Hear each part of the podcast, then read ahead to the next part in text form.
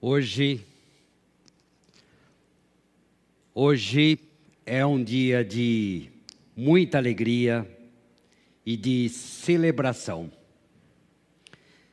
Desde meados de março, não temos tido os cultos presenciais.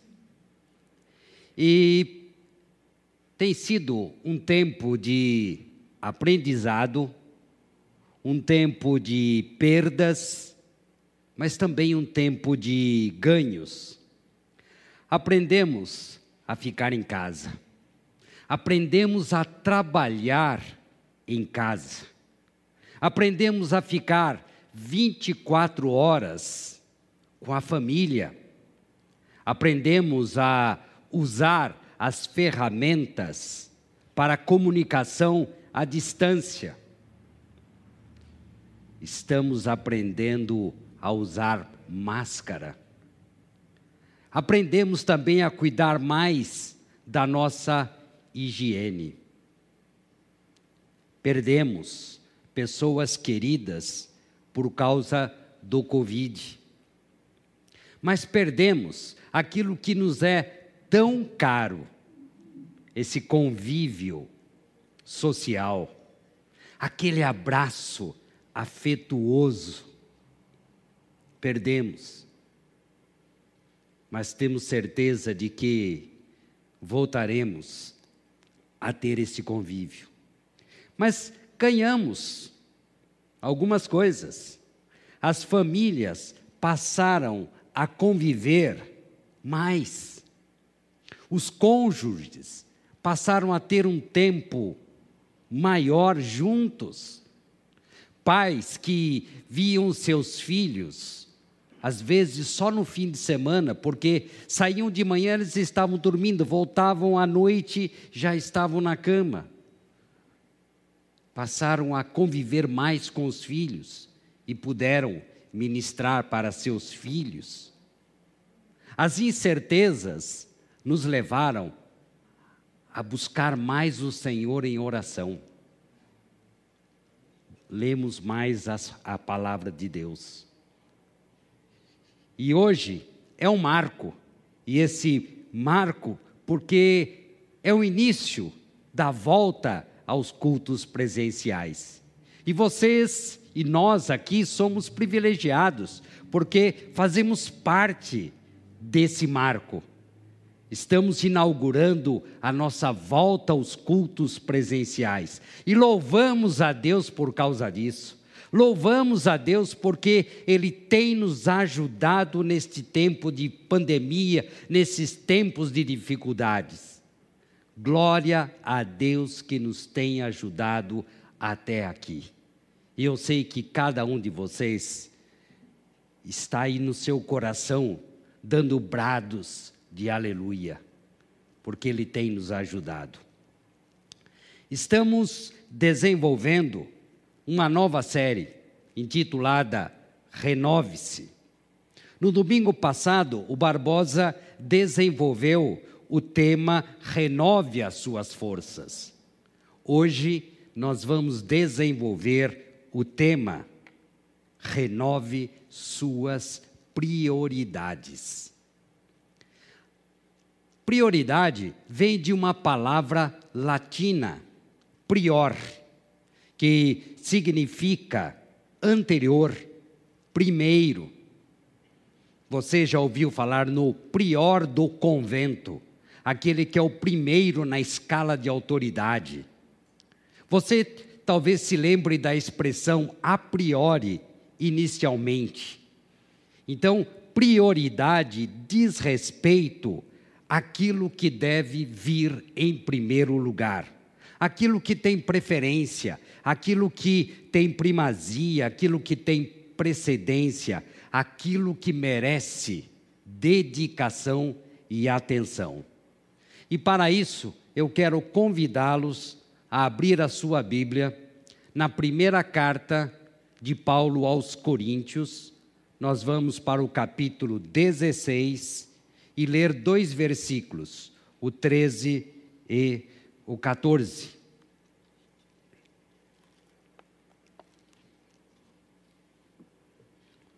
E a palavra de Deus diz: estejam vigilantes, mantenham-se firmes na fé, sejam homens de coragem, sejam fortes, mas façam tudo com amor.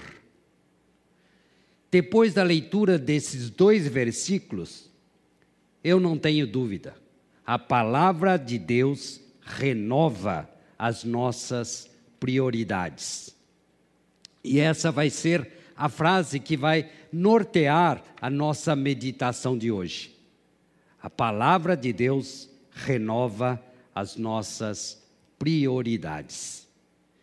E como nós vamos trabalhar com dois versículos apenas, é importante contextualizá-los. Paulo começou aquela comunidade de Corinto na sua segunda viagem missionária. Depois de algum tempo, ele foi informado que havia problemas naquela igreja. Eles estavam se desvirtuando, eles estavam se desviando da fé. Ali naquela comunidade, havia imoralidade sexual, havia divisões, irmãos que estavam brigando na justiça, havia partidarismo, havia uniões equivocadas. Enfim, era uma comunidade problemática. E Paulo escreveu esta carta com a finalidade de colocar a igreja em ordem, de realinhar a fé cristã daquela comunidade. Os dois versículos que nós lemos fazem parte do final da carta. Estão naquela parte chamada de conclusão. E as orientações finais de Paulo àquela comunidade. Enquanto eu meditava nesse texto, veio à mente a seguinte questão: se fosse eu a escrever essas orientações finais para essa comunidade, o que eu faria? Na minha carnalidade, eu pensei o seguinte: eu ia dizer para eles o seguinte: francamente, meus irmãos, vocês são rebeldes, vocês são teimosos, vocês estão se dividindo, então me esqueçam. Eu não quero mais perder tempo com vocês. E tenho dito na minha carnalidade, eu seria levado a fazer isso. Mas felizmente, Paulo faz diferente. Paulo, com o amor que Deus lhe deu, vai dar essas orientações finais que vão realinhar a vida daqueles cristãos. Então, ele faz um conjunto de exortações, de diretrizes, de recomendações para realinhar a prioridade daqueles cristãos. E a Bíblia é tão atual que aquelas recomendações que Paulo deu para aquela comunidade no primeiro século são atuais. Servem para nós, para a nossa comunidade da borda, hoje. Eu sei que os costumes são outros, a cultura é outra. Mas os princípios e os valores de Deus são imutáveis. Da mesma forma que os cristãos de Corinto do primeiro século, nós cristãos do século 21 também devemos realinhar as nossas prioridades, a fim de superarmos as dificuldades que nós encontramos no dia a dia. E dessa forma, a palavra de Deus serve para nós hoje. Ela é muito atual, porque ela contém princípios e valores de Deus para a nossa vida. E sendo assim, eu quero mostrar a vocês, nesses dois versículos, cinco recomendações que Paulo faz para renovar as prioridades. São cinco verbos, cinco imperativos. E são as cinco orientações que Paulo dá para que os cristãos se baseiem nelas para poder modificar e ter a sua vida transformadas. A primeira diz respeito à vigilância, a segunda, a firmeza, a terceira, coragem, a quarta, força e a quinta, amor. Vamos começar com a primeira. Paulo diz: estejam vigilantes.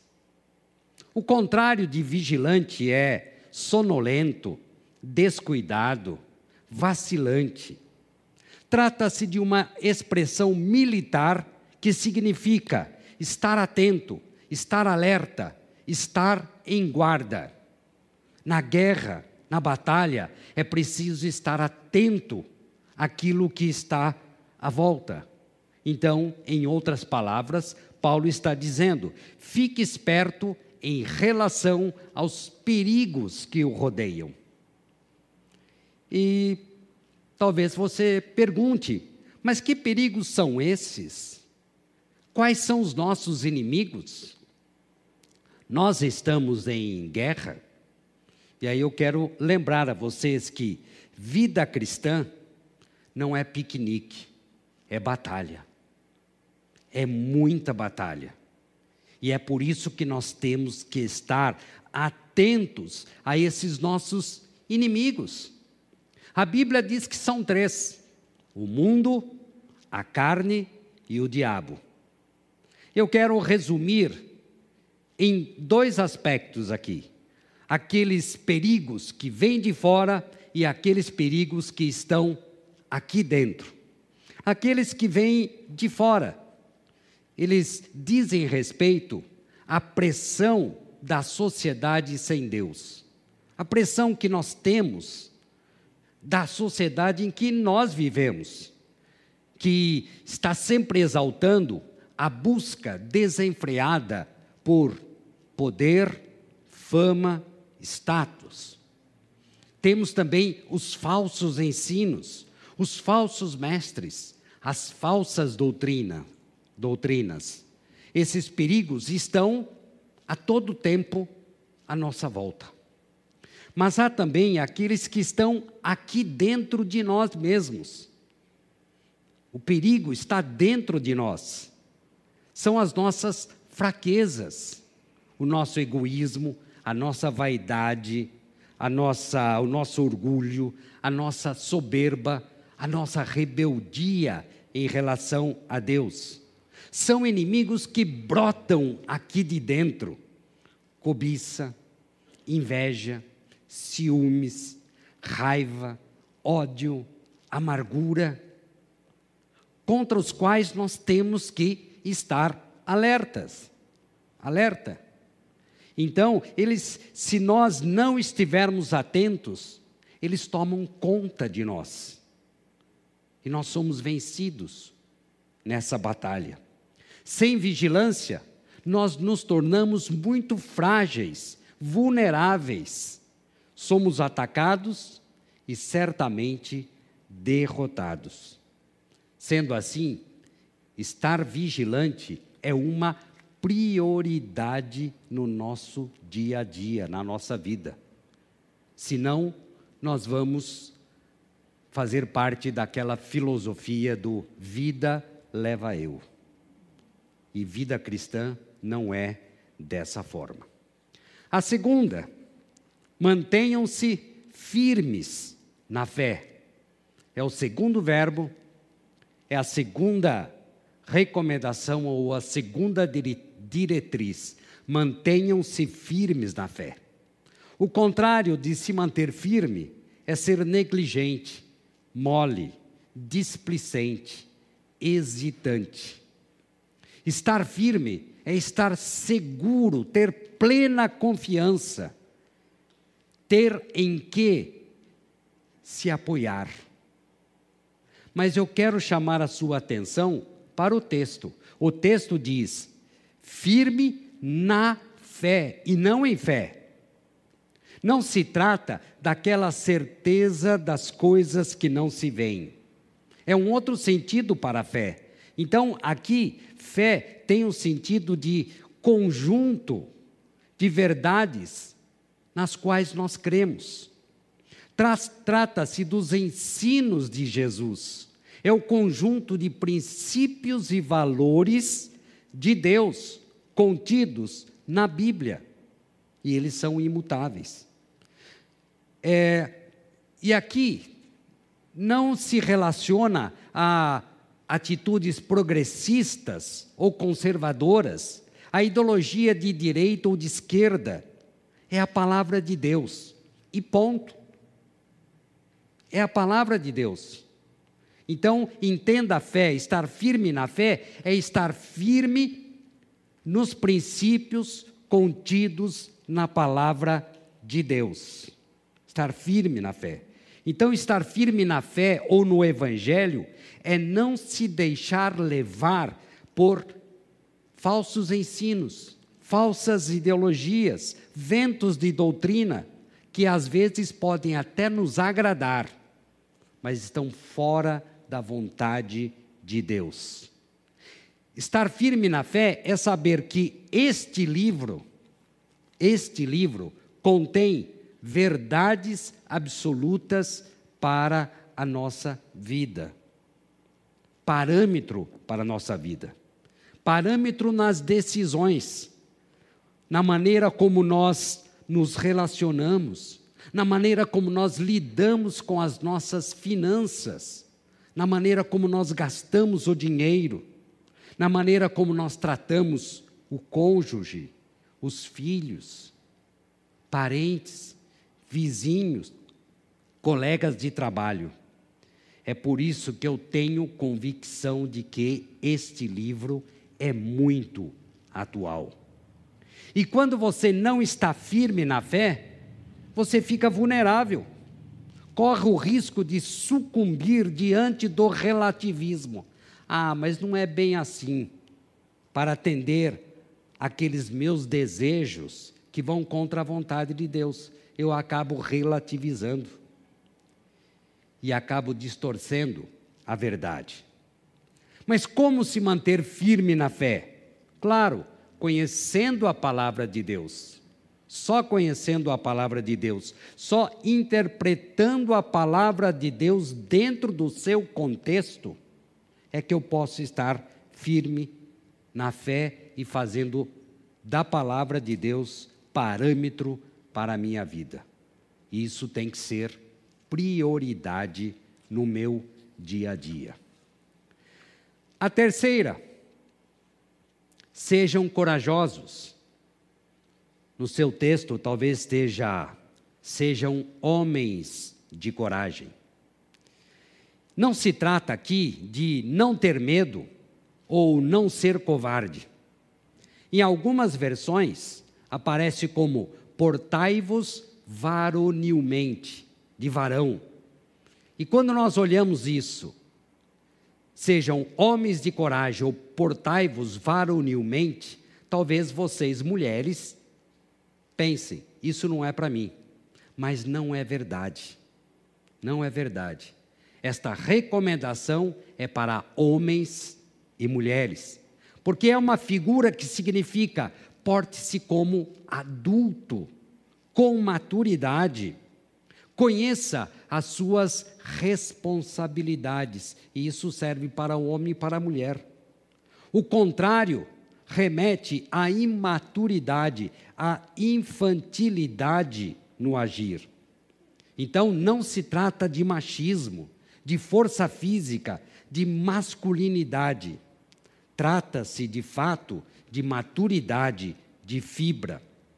É preciso ter coragem e maturidade para suportar as pressões, as seduções que estão ao nosso redor, as facilidades que a nossa sociedade oferece.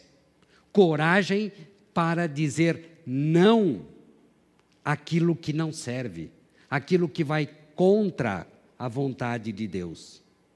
É preciso ter fibra para dizer não coragem e maturidade para não se deixar levar por falsos ensinos, coragem e maturidade para fazer o que é certo, mesmo que implique prejuízo material, às vezes material, ou até social. Coragem para tomar decisões de acordo com os ensinamentos de Cristo, ainda que você possa ser taxado de bobo às vezes, ou de retrógrado outras vezes. Coragem e maturidade para perdoar, para pedir perdão, para assumir o erro. E você sabe e há de concordar comigo, é preciso ter coragem, fibra para pedir perdão, porque passa pela humilhação. Se você não tiver coragem, você não faz isso. Então, somente quando nós estamos vigilantes, somente quando nós permanecemos firmes na fé, é que nós podemos nos portar de maneira madura. A quarta recomendação: sejam fortes. O contrário é óbvio, fraco, débil. E o motivo dessa exortação de Paulo sejam fortes. O motivo é porque nós somos naturalmente fracos, somos frágeis e precisamos de força. Esta exortação lembra a exortação de Moisés, que Moisés fez ao povo de Israel um pouco antes de entrar na terra prometida. Está lá em Deuteronômio 31, 6, quando ele diz: Sejam fortes e corajosos, não tenham medo, nem fiquem apavorados, pois o Senhor irá com vocês. Ele nunca os deixará, nunca os abandonará. E aqui eu quero fazer uma ressalva muito importante. Essa força não vem de nós, não está em nós não vem de um treino rigoroso na academia. A força é encontrada em Jesus Cristo, por meio de um relacionamento íntimo com Ele. Trata-se de um exercício, mas espiritual.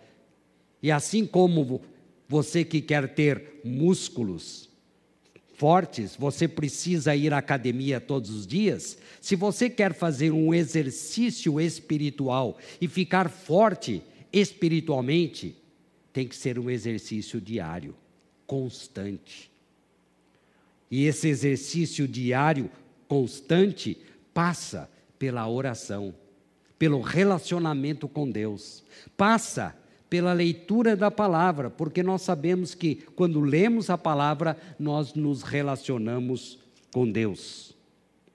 Ser forte remete à capacidade de suportar adversidades, capacidade de suportar pressões, seduções para conquistar fama, poder e status que a mídia nos bombardeia o tempo todo. Mas em Cristo, e somente em Cristo está a verdadeira força e coragem de que nós precisamos. E finalmente, a quinta exortação: façam tudo com amor. O contrário é brutalidade, incompreensão, intolerância. Reparem que as três primeiras diretrizes requerem atenção às Escrituras. A quarta, a quarta orientação, a quarta diretriz, tem como fonte o Espírito Santo, pois é Ele que nos fortalece. E esta última orientação dá equilíbrio a todas as outras. E não se trata de amor infantil, Trata-se de um amor que implica renúncia e doação, como o Senhor nos ensinou e deu o exemplo maior. E esse amor, ele se materializa, ele se concretiza na maneira de tratar as pessoas. Na firmeza da fé, você precisa de amor, porque você você se mantém firme na sua, é, na sua fé com compreensão, não com violência, não com ataque aos adversários, usando palavras fortes, de insulto, como vimos há pouco no meio evangélico. Mas também, para ser vigilante, você precisa de amor, porque você vigia com serenidade, não com estresse, não com grosserias. Na coragem também precisamos de amor, porque é com equilíbrio e maturidade, com a força do amor e não com a força bruta. Quando nós mostramos benevolência e amor altruísta, nós refletimos o amor de Deus para o mundo perdido e agonizante. E esse amor é cultivado nos relacionamentos, mesmo que seja à distância. Hein? E ele requer paciência, compreensão, tolerância, benevolência, investimento de tempo e às vezes até de recursos financeiros. E diante disso, o que fazer? O que fazer para que nós realinhemos as nossas prioridades? É ter isso em mente. E a única solução é ficarmos conectados com Deus. Sem essa conexão com Deus, amanhã ou quem sabe hoje à tarde, já não estejamos mais vigilantes. É preciso colocar como prioridade a oração, a intimidade com Deus, o fortalecer-se no estudo da palavra de Deus. E isso requer ações regulares, frequentes, constância e perseverança. Por isso, eu quero encerrar pedindo que, e sei que isso não é fácil, que o Senhor tenha misericórdia de nós e nos ajude a realinhar as nossas prioridades. Estarmos vigilantes, estarmos firmes naquilo que nós cremos, na nossa fé, no conjunto de princípios e valores de Jesus Cristo termos coragem para dizer não àquilo que não está de acordo com aquilo que Deus quer para a nossa vida. E ter coragem, força para suportarmos tudo isso. E fazermos tudo isso com amor, com dedicação. Esse é o nosso grande desafio.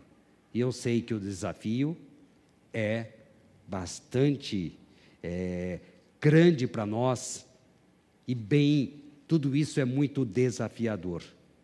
Eu quero convidá-los a baixar a cabeça para orarmos em busca dessa misericórdia. Ó Senhor, confesso que fico temeroso diante de tantos perigos à nossa volta,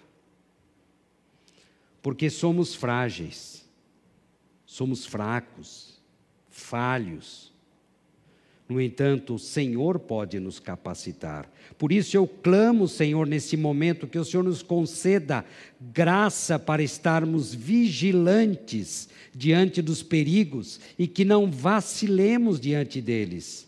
Ajuda-nos, Senhor, a nos mantermos firmes na fé que professamos e nos livre de fazermos concessões indevidas só para satisfazermos o nosso ego. Ó oh, Deus, dá-nos a coragem para dizer não a tudo aquilo que contraria seus princípios e valores e dá-nos também força para aquela força que não temos, Senhor, para ficarmos firmes naquelas situações mais complicadas. E conceda-nos a graça, a graça de fazermos tudo em amor, que a nossa indignação não extrapole a ponto de usarmos insultos que envergonham o Evangelho. Que tenhamos em mente que a nossa luta não é contra o sangue e a carne, mas contra um sistema diabólico que nos leva a nos desviarmos das suas verdades. Dá-nos, Senhor, equilíbrio, compreensão e amor em tudo o que fizermos. Rogamos, em nome de Jesus Cristo, aquele que é a expressão do amor, aquele que morreu na cruz para nos salvar. Nós rogamos o nome dele. Amém. Amém. E que vocês tenham uma semana em que vocês possam refletir nas suas prioridades para seguirmos juntos com Jesus, porque Ele já disse que nós podemos, porque Ele venceu o mundo por nossa causa. Uma boa semana para vocês e vamos louvar para terminarmos este, este culto memorável. Uma boa semana. Amém. Queria convidar vocês a ficar em pé novamente. Vamos cantar sobre o amor do nosso Deus.